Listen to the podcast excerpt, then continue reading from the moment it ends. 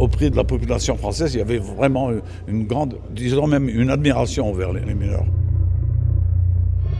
Depuis le 1er mars, 120 000 mineurs du Nord et du Pas-de-Calais sont en grève.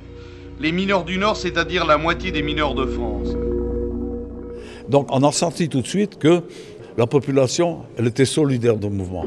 D'abord parce que notre mouvement était juste et il disait si on touche aux mineurs, au droit de grève, nous non plus, euh, on n'aurait plus le droit de faire grève. Ils vivent entre Béthune et Valenciennes, dans des villes du nom de Lens, Douai, Wagny, Hénin-Liétard, Salomine et Courrières. Ben, disons que dans le fond, ça nous a bossé.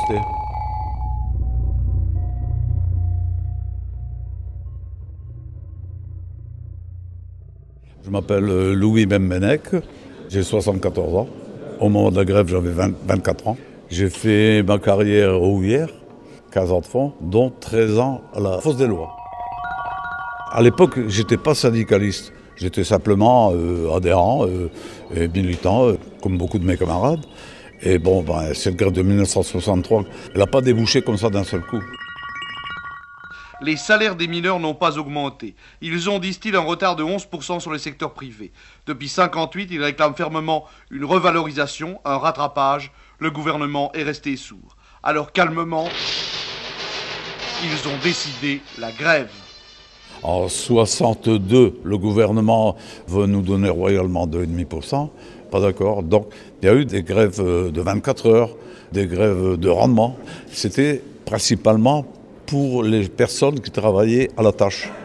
Il fallait que tout le monde euh, se mette en grève. Et puis, euh, il, fallait l'unité syndicale.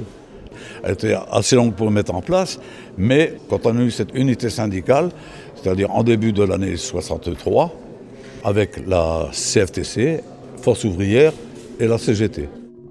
Dès le début de la grève, le président de la République répond aux revendications en réquisitionnant les mineurs. Ceux-ci refusent le travail forcé. Les prélats de Cambrai et d'Arras les appuient, avec eux des ingénieurs, des hommes politiques de tous bords, y compris de la majorité. Vraiment quelque chose de fort s'est mis en place. Et euh, bon, les premiers jours de grève, tout le monde n'a pas fait grève. Donc il y avait des piquets de grève. J'ai participé aussi à des piquets de grève pour, ouais, pour empêcher, euh, disait, les jeunes de venir travailler. Quand on parle de la grande manifestation de Lens, euh, où on a réuni 80 000 personnes, si c'est pas plus, il ne faut pas oublier que dans tous les secteurs, il y avait des manifestations au moins une fois par semaine. Dans l'Ouésie, c'était à Douai principalement. À Niche aussi, parce qu'à Niche, il y avait les bureaux centraux. Et là, il y avait les administratifs qui, eux, ne faisaient pas grève. Donc on est parti un peu les chercher. Puis on leur a dit, bon bah écoutez, euh, nous on fait grève, on ne voit pas pour quelle raison vous ne faites pas grève? Si on, obtient des acquis, vous les aurez en même temps que nous. C'est tout à fait justifié quoi. C'était une minorité, mais il fallait les empêcher de travailler. Néanmoins, j'assiste pour l'outil de travail sauvegardé, puisque les ingénieurs travaillaient, les agents de maîtrise aussi, mais le comité de grève désignait les ouvriers qui devaient journellement assurer la sécurité au fond de la mine. Ce n'est pas une grève politique. De Gaulle nous a déçus, d'accord, mais ce que nous voulons, c'est être payés décemment. 200 francs belges par jour, tel est le salaire d'un ouvrier de fond. Comment vivre avec 200 francs belges par jour, une femme, des enfants et la silicose qui vous guette Si je prends les commerçants, euh, il y a eu un soutien qui était naturel, disons, puisque si on n'avait pas de pouvoir d'achat, les commerçants, automatiquement, ils s'en ressortaient. Pendant cette grève, il faut dire aussi qu'on n'avait pas d'argent. Euh, il y a eu les dons qui ont été partagés ensuite aux familles qui avaient des enfants. Mais les commerçants, disons, bon, ils nous faisaient crédit. Donc automatiquement, il y a eu un soutien naturel. C'est vrai qu'il y a eu soutien d'autres corporations, la SNCF, les copains d'EDF, euh, Gaz de France, euh, RATP, tout, au niveau national. Et euh, sur le clergé, euh, oui, il y, a eu euh, une lettre, je me souviens plus de qui, d'un archevêque, qui disait qu'il faut soutenir la grève des mineurs, qu'il fallait la soutenir aussi bien moralement que financièrement. Moi, personnellement, été désigné pour aller collecter à Cambrai.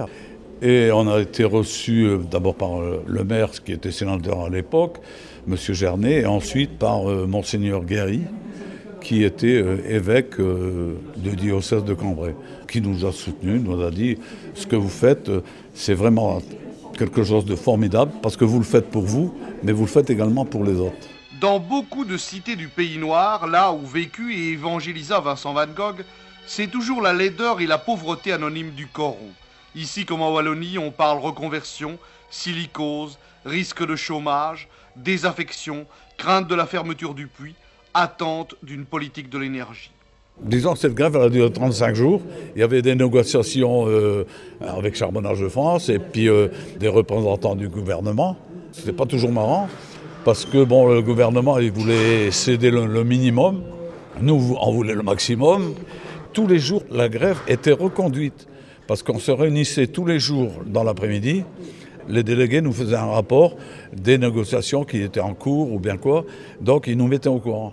Et ils disaient, bon, euh, est-ce qu'on continue la grève ou qu'est-ce qu'on fait?